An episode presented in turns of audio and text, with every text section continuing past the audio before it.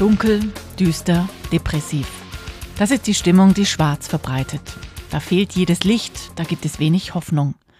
Warum ausgerechnet Schwarz zur Farbe der Düsternis geworden ist, erhält sich einem, wenn man mal ganz genau hinschaut, was Schwarz eigentlich ist. Wenn man von Schwarz redet, dann meint man damit eine Farbe. Aber wenn man es ganz genau nimmt, ist es eben gar keine Farbe wie andere Farben, sondern das ist physikalisch gesehen einfach nur ein Farbempfinden, das ja bestimmte äh, Wellenlängen, die sich ja im Licht befinden, wo sich auch die Farben drin befinden, dass die unser Auge gar nicht mehr erreichen. Und wenn sie uns nicht mehr erreichen, dann sehen wir eben meistens dunkel. Das heißt, wir sehen im wahrsten Sinne des Wortes schwarz. Schwarz sehen wir also, wenn wir eigentlich gar nichts sehen.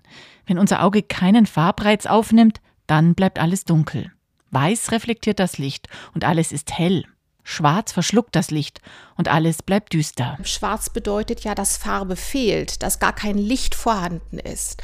Und wenn man sich das mal äh, genau überlegt, dann leuchtet ein, dass im Grunde das Fehlen von Farbe, das Fehlen von Licht eigentlich eine wunderbare Eigenschaft ist, um auch diesen Gemütszustand der Trauer zum Ausdruck zu bringen.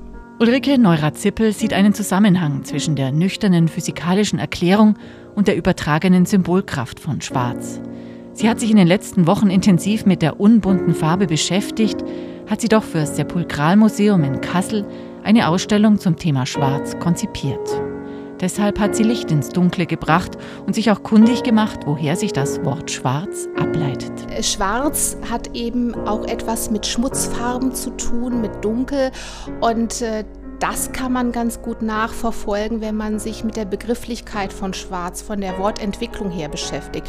Da wissen wir, dass eben das Wort Schwarz zum Beispiel basiert auf dem althochdeutschen Schwarz oder auf dem indogermanischen Swals. Und das bedeutet eben nicht schwarz nach dem heutigen Verständnis, sondern das ist ursprünglich eigentlich zu übersetzen gewesen mit dunkel oder eben Schmutzfarben. Auch der Weg über den Schmutz führt zur Trauer. Dafür muss man nur weit genug in der Geschichte graben. So kann Ulrike Neurath-Zippel von Bräuchen der alten Römer berichten. Zum Beispiel in die äh, altrömische Zeit gehen, in die Antike auch gehen. Da hat man sich ja tatsächlich zum Zeichen der Trauer auch schwarz bzw. Schmutzfarben gefärbt. Also man hat nicht nur die schmutzigen Kleider angezogen, sondern man hat sich zum Beispiel zum Zeichen der Trauer die Haare mit Asche bestreut, hat sich das Gesicht eingerieben. Das heißt, man hat sich noch schmutziger gemacht, um sich damit auch als Trauender kenntlich zu machen.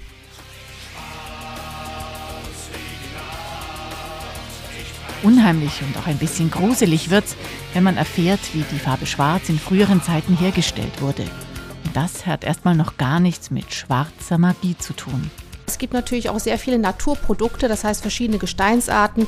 Graphit fällt einem beispielsweise ein, wo da, wobei das natürlich einen sehr helles Schwarz, einen hellen Schwarzton eher grau äh, geben würde. Aber ganz interessant ist zum Beispiel auch das Beinschwarz, weil das ja tatsächlich aus den Knochen und auch aus Blut in einem bestimmten Verfahren zu schwarz verarbeitet wird. Oder es gibt auch das sogenannte Rebschwarz und das wird wiederum ja aus Weinreben hergestellt.